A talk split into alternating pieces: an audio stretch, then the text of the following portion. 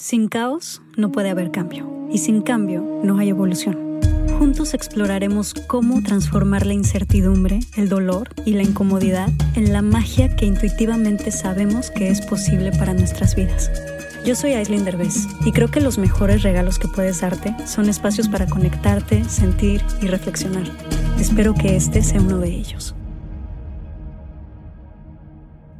Hola Santiago, estoy muy contenta de, tenerte en este podcast. Yo te conocí por un audio que a mí me llegó por WhatsApp que me pareció sumamente interesante y de lo más acertado, inteligente, profundo que he escuchado acerca de la situación que estamos viviendo en esta cuarentena mundial. Em, y me encantó cómo reflexionaste en todo eso. Me gustaría que me platicaras un poquito ¿Cómo fue que llegaste a esas impresionantes y maravillosas conclusiones? Em, para explicarlo también, porque es una explicación tan elocuente y tan clara de lo que nos está pasando a todos como individuos y como humanidad. Primero de todo, muchas gracias por, por la invitación y por tu generosidad de haber querido también como compartir ese audio. Em, la historia del audio es bien particular porque nosotros eh, tenemos un equipo que asesora eh, compañías y organizaciones en esto de construir cultura humanista, en de alguna forma resignificar la espiritualidad que está tan de moda en la humanidad. Me parece que los seres humanos hemos cometido el error de, de poner la espiritualidad en un lugar equivocado, como si fuera algo del más allá. Lo hemos asociado muy intrínsecamente a las creencias religiosas y no hemos entendido que para mí la espiritualidad no es más el arte que vivir en armonía con este universo. Es decir, nosotros vivimos en un universo espiritual y esa espiritualidad increíblemente se manifiesta en todo cuanto existe, menos en nosotros que somos los que vivimos hablando de espiritualidad. Entonces, eh, veníamos haciendo un trabajo bien bonito porque mi esposa tiene, tiene una compañía de, de, moda eh, que produce vestidos de baño y, digamos, veníamos haciendo un trabajo con esa compañía, que es una compañía colombiana, además de un sector que obviamente está muy afectado en este momento por lo que está pasando. Eh, es una marca global que exporta mucho y, y veníamos haciendo un trabajo muy bonito con la gente, tenían como 350 empleados y me decía, la gente está muy golpeada, la gente está muy preocupada. Y todo eso que se trabajaba en el audio, digamos que lo habíamos hablado desde dos meses anteriores donde la compañía tenía unos resultados bonitos, las ventas venían bien y, yo simplemente grabé ese audio para mandárselo a la gente como para decirle, oiga, este es el momento de verdad para darnos cuenta de lo que estábamos trabajando, porque es que es muy fácil los conceptos y hablar de toda esta cosa cuando la vida está como uno quiere. por eso desde ahí empezó ese concepto de para mí es tiempo de cosecha y esto lo único que nos va a mostrar es la verdad lo que veníamos trabajando. Y yo lo que hice fue ese día eh, escribir esa reflexión y se la mandé a la persona que maneja recursos humanos y le dije, Raúl, eh, hombre, grabé esto, mira a ver si de pronto lo querés compartir con la gente. Eh, al otro día nos estaban escribiendo chats de Japón, pero pues en ningún momento yo me imaginé ni, digamos, ni tenía esa intención, pero pues hemos encontrado que, que a la gente le ha servido por lo menos para reflexionar, ¿no? Y, y es bonito porque también el audio de alguna manera me parece a mí que la gente reacciona al audio según lo que hay en su interior. Pues, por ejemplo, también hay personas que me han escrito que, que ni siquiera se van a tomar el trabajo de, de, oír el audio porque en el minuto 3 yo digo que no, que no hay que creer en nada y entonces que eso demuestra que yo soy ateo y, pues, está bien, ¿vale? Y cada quien habla desde, desde su propia verdad y es respetable. Entonces, pues de ahí la historia pues, del audio, vamos que ahí surge también. Oye, pues Está increíble. Creo que la razón por la cual le llega tan profundo a todo el mundo es porque lo explicas de una manera súper em, accesible, muy corta, muy entendible, algo que es tan difícil de entender.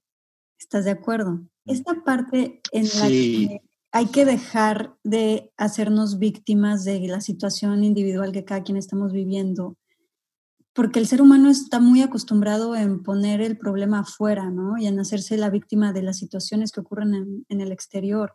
Y tomar responsabilidad es una de las cosas más dolorosas y difíciles de lograr como ser humano. Para mí es el tema central. O sea, para mí el tema central es que entendamos que la situación que estamos viviendo como humanidad ha sido generada por nosotros. Y cuando digo por nosotros es por cada uno como individuo, es decir, esto es una responsabilidad y, el universo de ninguna manera ni nos está castigando, ni nos está mandando plagas, ni nada de esto. El universo lo único que nos está mostrando es en ese espejo perfecto lo que nosotros estamos sembrando, es decir, esta es nuestra cosecha. Y la cosecha siempre tiene un propósito, el propósito es bonito, es mostrarte lo que hay en ti. Ahora, si no te gusta lo que estás cosechando y si no nos gusta como seres humanos lo que estamos cosechando, pues la invitación es a sembrar cosas distintas. Sin embargo, vas a ver como hay muchas personas en este planeta que están haciendo todo lo posible por tratar de que las cosas vuelvan a ser como antes. Entonces, yo hablaba con un colega mío eh, hace días y él me decía que realmente lo que está pasando no es una crisis, que este es el principio del fin de la crisis, que la crisis era la forma como estábamos viviendo los seres humanos. Yo estoy totalmente de acuerdo. Claro, es que no, no estás de acuerdo que estábamos viviendo en paradigmas sociales, culturales, que eran tan antiguos, que están hechos por generaciones atrás, mucho antes de que nosotros existiéramos, que obviamente no tienen nada que ver con lo que hoy en día estamos viviendo, no tienen nada que ver con lo que hoy en día necesitamos. Y simplemente estábamos como robots siguiendo paradigmas culturales y sociales que estaban ya podridos y que estaban viejos y que no se querían renovar por intereses pues que no nos hacen nada bien. Y que lo único que realmente los iba a tumbar era una situación tan extrema como esta. Entonces, de alguna manera, sí, se está cayendo todo eso. Es que es increíble. Mira, para mí la situación es, eh, simple y sencillamente perfecta, porque yo no sé si todo el mundo dimensione, pero el tema de que hayamos tenido que parar al tiempo como planeta es el primer mensaje. Y el primer mensaje es, este es un tema de la humanidad. ¿sí? Entonces, este no es un tema de nacionalismos, esto no es un tema que nació en China, esto no es el resultado de cómo el señor Trump maneja su política en los Estados Unidos. Este es un tema que le habla de frente al ser humano. Y cuando nosotros hablamos del ser humano, tendemos también a diluir ahí una responsabilidad que es individual. Es decir, este es un tema que te está hablando a ti desde tu lugar, desde donde estás, y este es un tema que me está hablando a mí de forma individual. Y esa es la otra, la otra que yo digo aquí.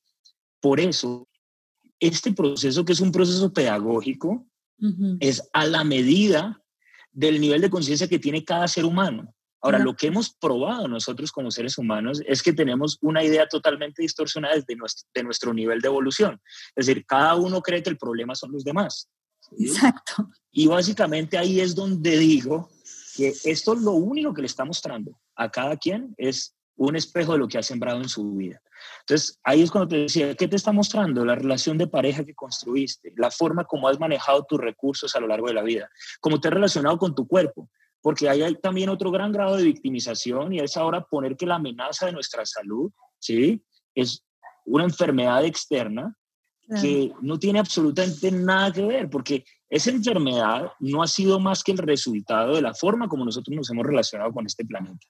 Entonces, ¿qué nos está mostrando? ¿Cómo has tratado tu cuerpo? ¿Cómo te alimentas? ¿Cómo son tus hábitos? Y te das cuenta además que en eso también hay una victimización de pensar o de echar la culpa o a la situación o al nivel económico o al país que estás viviendo, sin entender que esa realidad particular en la que estás hoy ¿sí? es una elección, consciente o inconsciente, pero siempre es una elección.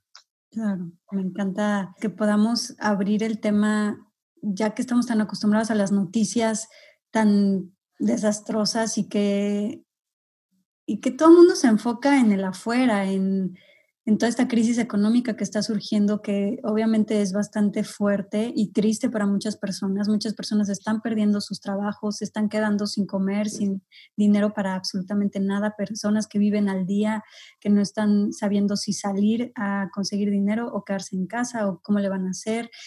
¿No se te hace interesantísimo que a, a mí esto es algo que me impresiona, que justo toda esta gente que tenía trabajos serios, estables, en una oficina donde se supone que es bien visto. Toda esta gente que trabajaba de manera corporativa y como muy, de, alguna, de cierta forma, como muy este, estructurado, eh, y que era lo bien visto y que era lo, como cuando eras chiquito que tus papás eh, no querían que fueras creativo, no querían que fueras artista porque eso no estaba, eh, no era seguro, ni que lo seguro era tener un trabajo mucho más serio, mucho más estructurado. Como esta situación volteó las cosas y ahora los que tenían un trabajo seguro y los que tenían ese trabajo como completamente estructurado y con un salario fijo y con un horario fijo, son los que ahorita no están sabiendo ni qué hacer. Y la gente que es creativa y que se ha atrevido a hacer cosas y que se ha aventado al vacío, a la incertidumbre, eh, a explorar su creatividad, a explorar lo que realmente ama, lo que realmente le gusta, están un poquito más cómodos con este tipo de situación. ¿Estás de acuerdo? Es como que si se hubiera volteado las cosas. Era seguro antes, ahorita ya no es lo seguro. Ahorita está siendo un panorama más seguro para la gente creativa y, y atrevida. Sin duda. Es que, mira, lo primero es que la idea que hemos tenido de seguridad solo ha existido en nuestra mente. Eh, porque esa seguridad no es real. Es decir, parte de la base, a mí me sorprende mucho que la gente hoy en día diga, es que tan difícil vivir con esta incertidumbre, cuando en realidad la incertidumbre es lo único que ha existido en nuestra vida. Es decir, no hay un solo día que tú hayas salido de tu casa y tú no sabes si vas a volver. Exacto. Entonces, esa ilusión de control que hemos tenido, de alguna forma, nos están recordando que no es así. ¿sí? Y, y eso es lo primero.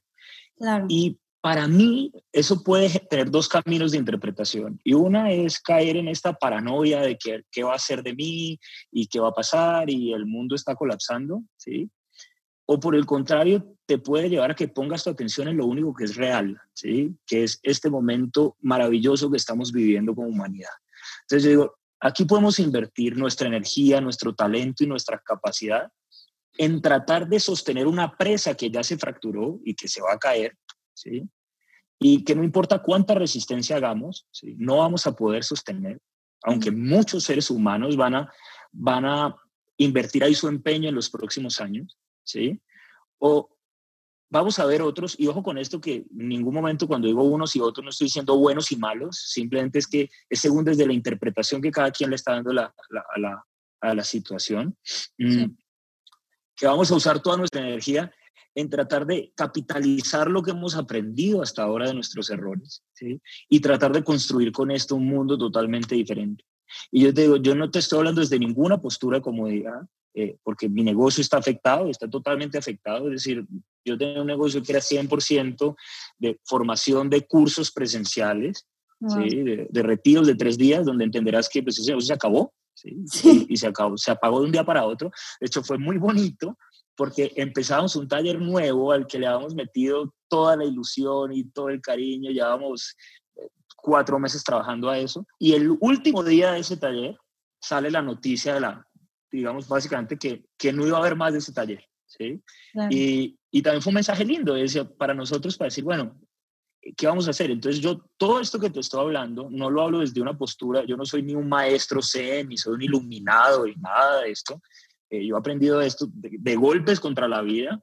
Eh, cuando hablo de cada uno está viendo su relación de pareja, no estoy diciendo que la mía sea perfecta, es que básicamente hablábamos con, con mi esposa y esto le decíamos, qué rico volvernos a conocer, ¿no? Porque nuestras relaciones, digamos, están basadas en el hecho de, de no vernos, de la novedad de vernos por la noche, dejarnos de ver, de tener una cantidad de cosas, y ahorita básicamente estamos viviendo con lo único que es real. Y la pregunta es, ¿qué vamos a enriquecer de aquí? Porque no hay nada de afuera, ¿sí? En lo particular, nosotros nos, nos vinimos eh, para el campo y nos vinimos con una maleta mucho más pequeña de lo que pensábamos que iba, que iba a ser. Y pues yo, yo, tengo cuatro sudaderas y tres camisetas desde hace 25 días y probablemente van a ser las mismas por los próximos 25 días. Y, y es bonito porque no hay distractores. Eh, yo digo que la vida nos está quitando la distracción y eso es poderoso. Eh, eso es sanador. Y la vida nos está liberando de una cantidad de cosas eh, que no necesitamos para que pongamos atención en lo que hay. Entonces, si nos aferramos a lo que estamos perdiendo, ¿sí? Va a haber mucho sufrimiento en, cualquiera de esas posturas. Eh, ahora, lo otro es ver con optimismo, yo lo veo como un proceso de depuración natural, donde la vida en su sabiduría queda quien le está diciendo, tú ya no necesitas esto y te voy a mostrar esto, este regalo que estaba aquí, que siempre estuvo, ¿sí? y que tú no podías ver porque estás muy distraído. Porque ahorita tú mencionabas, por ejemplo, mucha gente que está perdiendo su trabajo, que vivía el día a día, pero ¿cuántas de estas personas, ¿sí? cuando tenían su trabajo, al volver a su casa lo hacían renegando de su trabajo, lo duro que es esta vida, este trabajo, este esclavo. Entonces, los seres humanos siempre hemos encontrado un motivo para justificar nuestro malestar. Y ahí es donde te digo que finalmente es una postura ante la vida y para mí lo que está pasando afuera no es más que una excusa. Cada quien lo usará para lo que se quiera nutrir. Totalmente, estoy 100% de acuerdo. A mí en lo personal, mis momentos más impresionantes y enormes de transformación y más valiosos de crecimiento han sido a través y justo después de momentos de caos, de dolor, de incertidumbre. Entonces creo que en dejar de estar evadiendo y buscando todas las maneras posibles de evadir el caos, el dolor y la incertidumbre para realmente soltar, abrir el corazón a esos momentos, lo, lo fui aprendiendo un poco a, a palazos en la vida. y ahorita fíjate que estoy muy abierta a todo tipo de, de situaciones dolorosas y, y, porque sé que, sé que lo más transformador siempre llega después de ese tipo de momentos. y, mira que de hecho es bonito porque a nosotros nos falta prestarle un poco más de atención a, cómo funciona el universo. Entonces nosotros también llamamos, por ejemplo, caos o tragedias, por ejemplo, a los huracanes o a los terremotos. Es decir, el universo lo único que existe son procesos de transformación energética. Eh, ¿Por qué son caóticos los terremotos? ¿Por qué son caóticos los huracanes? Pues porque los seres humanos nunca hemos tomado en cuenta cómo funciona el planeta para ver dónde vivimos, cómo construimos, los materiales que tenemos. Entonces, eh, este egocentrismo nuestro, que es el desconocer por completo el tamaño del universo, y pensar que nosotros somos el centro de esto, eh, eh, es bien interesante eso, ¿sí? pues nos hace llamar eh, caos a cualquier cosa que no funciona como nosotros queremos, es decir, así de arrogantes somos nosotros. Y eso pasa desde lo macro hasta lo micro, ¿sí? Es igual, lo puedes ver en tu relación de pareja, es decir, cuando tu pareja no es una buena pareja, pues cuando no se porta como tú quieres. Exactamente. Entonces nosotros el sufrimiento no es más que el resultado ¿sí? de que la vida no sea como nosotros queremos. Ahora, lo que tenemos que entender es que lo que nosotros queremos o nuestras expectativas se originan en nuestras carencias y en nuestros vacíos, es decir, en nuestra ignorancia. Quiere decir que esta idea caprichosa que viene tan de moda desde hace unos años de la búsqueda de la felicidad, para mí no es más que una trampa del ego, porque nosotros no estamos buscando ser felices, nosotros estamos buscando que la vida sea como yo quiero. ¿sí? Y la vida nunca va a ser como yo quiero. La vida siempre va a ser como necesita ser, porque el universo, ¿sí? Se ocupa de darle a cada ser humano lo que necesita aprender, ¿sí? Para poder acometer este proceso de evolución de conciencia, que es lo que yo llamo el plan de amor del Padre. Entonces nosotros tenemos aquí aprender. Ahora, ¿cómo nos muestra el planeta lo que tenemos que aprender? A través de lo que se nos dificulta. Si en vez de vivir luchando contra lo que se nos dificulta, prestáramos atención y dijéramos, ¿qué tenemos que aprender de aquí? Evidentemente, una vez que se aprende, y eso es bien bonito en el universo, la lección no tiene que repetirse. Pero si tú te pones a ver tu vida, yo veo la mía y la de aquí, nosotros estamos metidos en una espiral de lucha, porque además es lo que decías, ese viejo paradigma es que todavía nos han dicho que hay que luchar, ¿sí? Y, y para mí la vida no se trata de luchar. Si comprendiéramos, si entendiéramos que nosotros hacemos es parte de este planeta, que la vida no gira en torno a nosotros, que nuestra vida no es más importante que la de un animal, que la armonía es el resultado, nos daríamos cuenta que aquí hay para todos, ¿sí? Y que la pobreza eh, que tú mencionas solo existe en nuestra mente. Entonces, ¿se está afectando la economía? Evidentemente, porque es que la economía lo único que representa es el relacionamiento entre nosotros y entre el planeta. ¿Qué quiere decir? Que se tiene que caer porque está construida sobre pilares de ignorancia. ¿Por qué? Porque se tiene que reinventar, porque es una locura la forma como estamos trabajando, porque es una locura que todavía pensemos o miramos que las compañías solo se miden por evitas o por generación de caja libre, que sigamos hablando de crecer cuando no nos damos cuenta que ese crecimiento está acabando nuestro planeta, que finalmente es nuestra madre. Entonces hay unas lecciones muy bonitas desde el afecto, desde la contención, desde todas nuestras carencias, donde el planeta lo que nos está invitando es a decir, oiga, tú eres parte de esto, ¿sí? Tú eres parte de esto y como buen síntoma te estoy mostrando dónde está la enfermedad. Y eso es lo otro que yo mencionaba en el audio. El virus solo nos toca a nosotros. Y no es una venganza, simplemente nos está diciendo, así como la enfermedad en el cuerpo de cada ser humano te muestra, oye Santiago, hay algo que no está bien en ti, ¿sí? Pues esta, esta pandemia lo que nos está mostrando sistémicamente es, oigan, seres humanos, hay algo que no está bien en ustedes. Entonces, o resolvemos eso que no está bien en nosotros, eh, o seguimos luchando. Y yo finalmente digo es que el universo respeta nuestras elecciones. Nosotros somos los únicos seres conocidos que tenemos libre albedrío. Es decir, somos los únicos que podemos violar las leyes del universo. Sí. Y entonces el universo lo que nos dice es, vale, ¿quieres seguir violando las leyes? No hay problema, hazlo. Sin embargo, el resultado, la consecuencia, te va a mostrar. Entonces, la pregunta que debemos hacernos individualmente es, ¿qué tanto sufrimiento necesitamos para despertar? Y eso para mí es personal. Voy a hacer una pausa comercial rápida. Amay Natural es una compañía que hice con una de mis mejores amigas, Mariana Burelli. En Amay Natural creamos productos 100% naturales y sustentables como shampoo, acondicionador y crema. Todo en barra. También tenemos otros productos deliciosos como nuestra línea para bebés. Todo lo que hacemos es libre de sulfatos, parabenos, sintéticos, aceite de palma, silicona, fragancias químicas, empaques de plástico y por supuesto libre de crueldad animal. Están disponibles en amai.mx, en Amazon y en sephora.com.mx. Checa el Instagram de Amai Natural o la página web amai.mx para más información. ¿Y a qué crees que está linkeado ese sufrimiento? O sea, ¿por qué? Porque obviamente nadie realmente quiere sufrir todo el mundo está buscando evadir ese sufrimiento, pero ¿por qué el buscar evadirlo hace que se cree aún más sufrimiento? Sin duda, es que ahí es donde está la paradoja, tal como lo mencionas, ¿sí? Y la paradoja está en que realmente el sufrimiento es una elección, ¿sí? ¿Qué es el sufrimiento para mí? ¿Sí? Para mí el sufrimiento es la respuesta que se origina en nuestra mente ante la incapacidad de aceptar la realidad. Exacto. Ahora, nosotros no podemos aceptar lo que no comprendemos. Y esto es bien importante de ver, porque aceptar algo que no comprendo es resignarse. ¿sí? Entonces, cuando tú no comprendes este fenómeno que está sucediendo, tú puedes tener dos resultados, ¿sí? que son dos indicadores igual del sufrimiento. O luchas contra él, como hay muchas personas tratando de luchar contra esto, ¿sí? y sufres, o te resignas. Ahora, la tercera opción es la consciente, es lo comprendes e inmediatamente tú comprendes, pues dejas de sufrir porque te puedes ocupar del aprendizaje que esto te está trayendo. Entonces, el sufrimiento finalmente es una elección y es una elección personal. Ahora, cómodamente nosotros desde nuestro ego, pues siempre vivimos buscando a quién endosarle nuestro sufrimiento. Entonces, a las condiciones en que nací, a la corrupción de los gobiernos, a los pedófilos, a lo que sea, es decir, siempre tendremos con qué distraernos para pensar que el problema está afuera.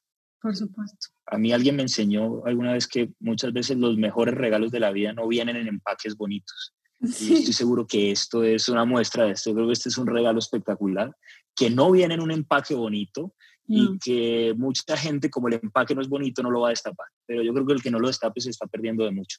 De la otra cosa que yo estoy convencido es que el tema también de, digamos, de las banderas no es más que que una idea que tenemos en la cabeza, porque en el fondo para mí el, el único país que existe se llama el planeta Tierra y, y, la única familia que existe somos los seres humanos. O sea, ese cuento de pensar que mi familia, que son mis dos hijas, o sea, las hijas son las mías, la tuya y todos los niños de este planeta son hijos nuestros, son nuestra responsabilidad. Eh, y por eso digo que yo, cada vez que tengo un taller, una posibilidad de, de, conocer o de conversar a alguien, simplemente lo siento y lo digo de corazón, es como si estuviera conociendo a otro hermano que, que, o sea, para mí nosotros todos somos hijos de, de lo mismo, como, y en el audio lo decía, ¿no? Como uno quiera llamar a eso es lo de menos, o sea, me parece que esas son, eh, digamos, conversaciones bizantinas. Yo creo que nosotros estamos ya maduros para dejar de creer en Dios y empezar a verlo, ¿sí? y verlo en nosotros y, verlo en nuestro prójimo. Y para, nos, para mí nosotros simplemente todos somos niños que llamamos al papá de maneras distintas y llevamos tanto tiempo matándonos por cuál es el nombre correcto, pero yo creo que si lo viéramos así, pues podríamos orar en una iglesia o en una mezquita o en un templo. Y, yo creo que ese es el mundo que estamos llamados a construir. Eh, un mundo donde de verdad nuestros hijos puedan salir a la calle porque cualquier adulto que encuentre los va a tratar como si fuera su padre, ¿sí? un mundo donde realmente eh, el amor y donde podamos entender eh, el mensaje que un maestro como Jesucristo trajo hace dos mil años y todavía no hemos podido entender. Es decir, a, mí me sorprende mucho que en países como México, como Colombia, eh, que donde supuestamente son tan católicos o tan cristianos y se llenan la boca hablando de Jesús, pues haya estos síntomas de, por ejemplo, de violencia. Yo digo, aquí en ninguna casa falta un crucifijo, ni una veladora, ni una imagen de la Virgen. Entonces digo, mientras nosotros sigamos buscando a Dios en las iglesias, en vez de verlo pues, eh, en, en sus enseñanzas. Un solo mandamiento he venido a traerles, que se amen los unos a los otros como yo los he amado. Si tan solo hiciéramos eso, pues tú y yo no tendríamos que estar aquí haciendo podcast de nada porque, porque viviríamos el cielo en la tierra. Entonces, para mí, eh, finalmente el tema pasa por ahí. Para mí el cielo es lo que estamos llamados a construir acá y es la responsabilidad de cada uno y, y, y es asumir ese trabajo con amor desde, desde cada quien. Y sobre todo que eso de lo que estás hablando, ese cielo que venimos a vivir acá, donde hay que construirlo primero antes que cualquier cosa es adentro de uno mismo, en lugar de estar enfocado en quiero, porque la, mucha gente también se pierde en quiero cambiar el mundo, en quiero ayudar a otros, quiero hacer algo por la humanidad, cuando no hay nada que hacer afuera. cero, cero, el mundo, el mundo está haciendo su trabajo. Es decir, el mundo lo único que tiene son maestros y es donde yo hablo de los procesos pedagógicos y por eso digo que este planeta es una escuela. Eh, quiere decir que si Donald Trump es el presidente de Estados Unidos es porque es el maestro que este planeta necesita para aprender algo de ahí. Entonces, si la lección que estamos recibiendo no nos gusta, no hay que emprenderla contra Donald Trump porque él simplemente nos está mostrando una parte de lo que somos como humanidad. Si nosotros sanáramos eso, él como síntoma naturalmente o cambiaría o simplemente dejaría de dar clase. Ahora, y ahí es donde digo que esta idea de cambiar el mundo o de pensar que el mundo tendría que ser diferente es lo primero que tenemos que abandonar porque desde ahí parte la lucha, ¿sí? Que le hemos disfrazado con la lucha de ser felices y entonces nos parece noble la búsqueda de la felicidad.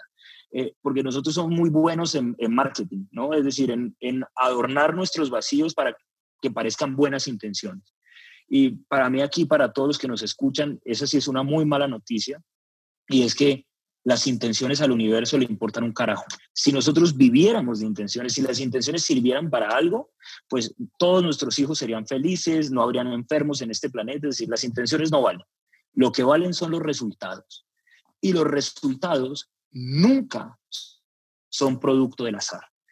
Y vuelvo ahí entonces al tema de que la siembra es voluntaria, pero la cosecha es obligatoria. Entonces, usemos nuestro resultado para ver qué tenemos que sembrar distinto si queremos recoger distinto. Pero al mundo no hay que cambiarlo, el mundo está perfecto como es. Y sé que eso suena paradójico y sé que muchas personas eh, probablemente me puedan calificar como insensible o dirán que a mí la vida me ha tocado muy fácil, aún sin conocerme. Entonces muchos dirán, pues es que es tan fácil porque tiene una casa grande y es famosa como si eso tú hubieras sacado una balota o te lo hubiera regalado. Es decir, cuántas personas tienen casas más grandes que la tuya y se suicidan y cuántas personas han tenido menos y han sido enormemente felices con lo que tienen. Es decir, todos esos indicadores, incluso científicamente, han mostrado que no hay una correlación directa y ahí es donde te digo que la pobreza y la riqueza solamente existen aquí. Aunque no nos guste oír eso porque obviamente es más cómodo creer esta idea de que nosotros respondemos al capricho del azar y hemos creado también desde ahí una idea de Dios muy cómoda un Dios que caprichosamente asigna lo que Él quiere y al cual siempre nos volcamos eh, para decirle, porque a mí, ¿sí? Entonces, en vez de entender que tenemos un Padre que nos ama tanto, que a cada uno le ha dado lo que necesita para aprender el camino de regreso a Él. Y para mí ese debería ser el verdadero significado. Por eso te decía que para mí ya es el momento de dejar de creer en Dios y empezar a verlo y a verlo en nuestra realidad. Me encanta todo lo que acabas de decir, es tan claro y es tan poderoso, tan potente y para mí toda esta plática que acabas de decir se, eh, realmente resume muy claramente el propósito que todos tenemos en esta vida y que tenemos como humanidad. ¿Tú qué crees que puedan ser las maneras más prácticas de empezar por uno mismo, de voltearse a ver uno mismo, de dejar de poner esta responsabilidad afuera o victimizarse con lo que nos pasa afuera. Porque mucha gente dice, sí, ok, tengo que empezar por mí, tengo que eh, amor propio, eh, cuidar de mí. Nadie sabe el cómo. Es muy fácil decir amor propio, o decir ámate tú, o decir empieza por ti, pero nadie sabe por dónde empezar ni cómo. Para mí eh, hay tres llaves, llamaría yo, que además tienen que ver con nuestra, con nuestra naturaleza y tiene que ver con armonizar nuestra esencia. la primera es la capacidad de adaptarnos a las situaciones en vez de, resistirlas. A nosotros nos han enseñado, como te decía, a luchar con la realidad en vez de adaptarnos a ella. Y cada vez que tú generas resistencia, pues aparece el sufrimiento, sea mental, sea de resistencia física. Entonces, pues la capacidad de adaptarnos, es decir, de dejar de luchar contra el entorno, eh, ayuda mucho porque de alguna manera te lleva a poner tu atención en lo que tienes en vez de invertir tu energía en buscar lo que quieres. ¿sí? Yo siempre digo que para mí el origen del sufrimiento está en todo lo que yo quiero y todo lo que yo creo, ¿sí?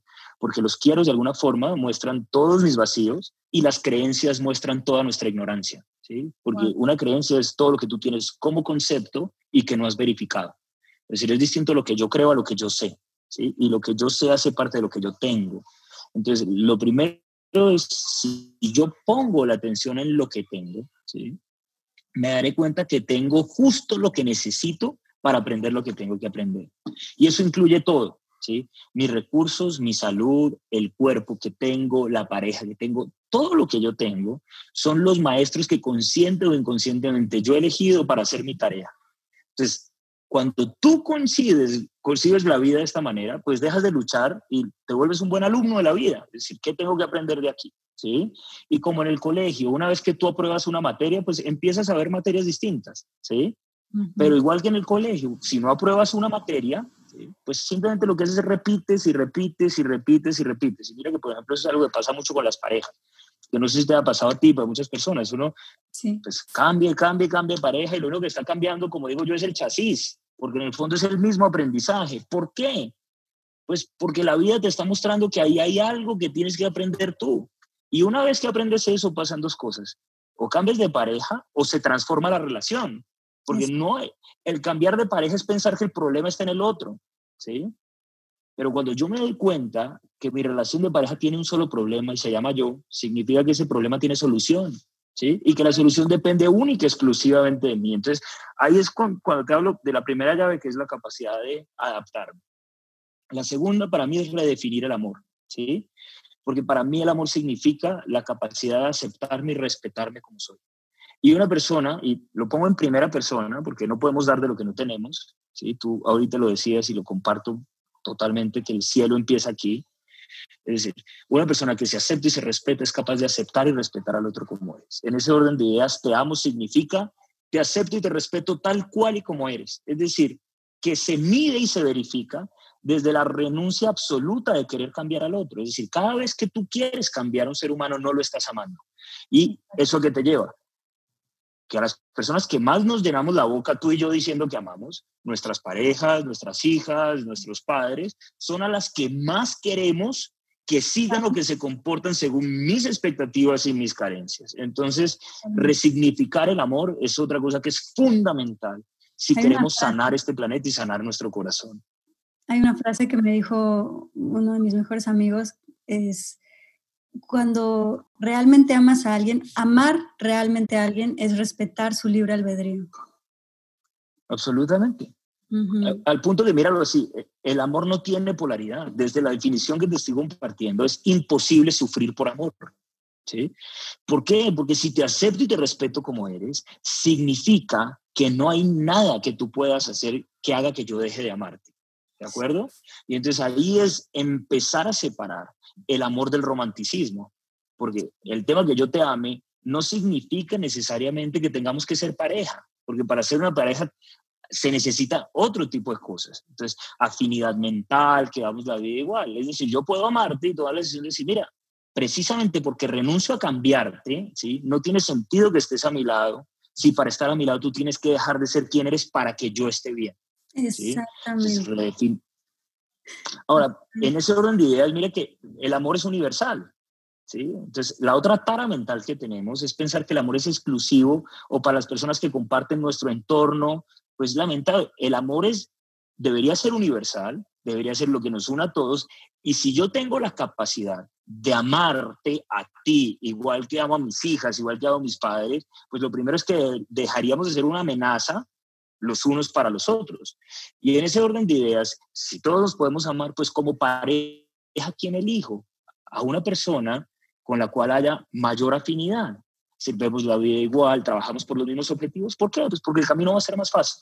Entonces ahí también hay otra distorsión y creo que el tema de redefinir el amor es supremamente importante porque tenemos una idea muy egoísta del amor. Y la tercera es renunciar a las creencias. ¿Qué quiere decir? Que todo lo que hay en nuestra mente esté verificado, ¿sí? Porque nosotros en esto seguimos comportándonos como primitivos. Y ahí vuelvo a la idea, incluso nosotros hemos creado una idea de Dios a, a imagen y semejanza nuestra, de nuestro ego. Es decir, así de vanidosos somos de pensar que Dios se porta como nosotros. Sí. ¿sí? Por eso creemos en un Dios que castiga, en un Dios que juzga, en un Dios que no tiene nada mejor que hacer, que eh, no le reza como él le gusta, pues entonces... Hombre, un Dios que quiere que lo alabes. Seguimos, sin duda. Eh, pues mira, para mí la vanidad, pensar que nosotros ¿sí? podemos ofender a Dios. Es decir, ¿cómo es posible ¿sí? que seres del tamaño de nosotros podamos ofender ¿sí? a alguien que ha construido el universo? Entonces yo a todo el mundo siempre le digo y lo invito cuando me salen cosas, digo, mira ¿sí? un video donde hable del tamaño del universo. ¿sí? Y después dime si honestamente tú crees que eres tan importante para ofender a Dios. Entonces, nosotros hemos creado una idea de Dios totalmente distorsionada, ¿sí? Totalmente distorsionada, que nos permite justificar nuestra ignorancia. Ahora, ¿qué es verificar a Dios? Darnos cuenta que está en todo, ¿sí?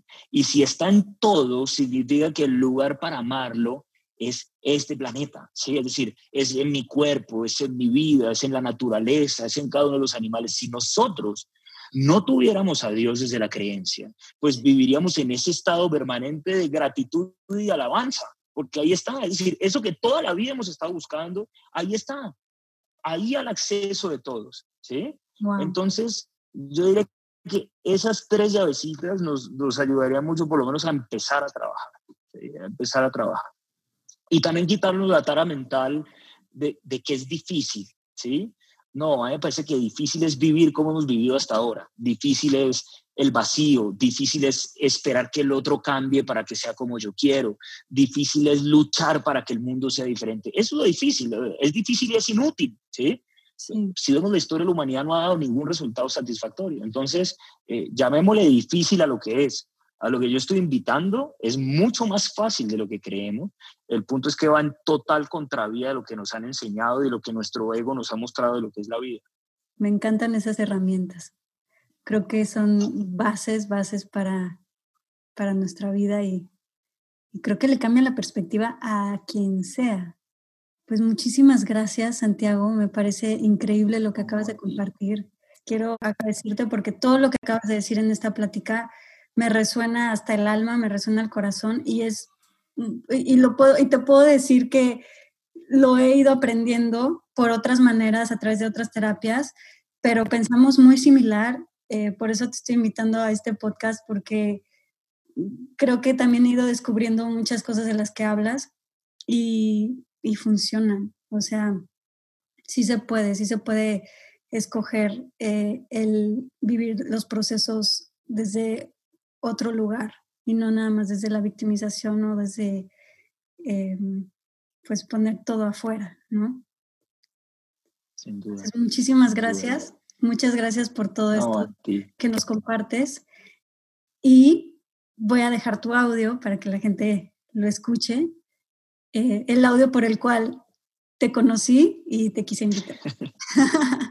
muchas gracias a ti por tu generosidad, por, por la belleza de tu corazón eh, por la valentía de, compartir y también de alguna forma de, usar tu sufrimiento para nutrir y para, para sembrar con él cosas bonitas para esta nueva humanidad.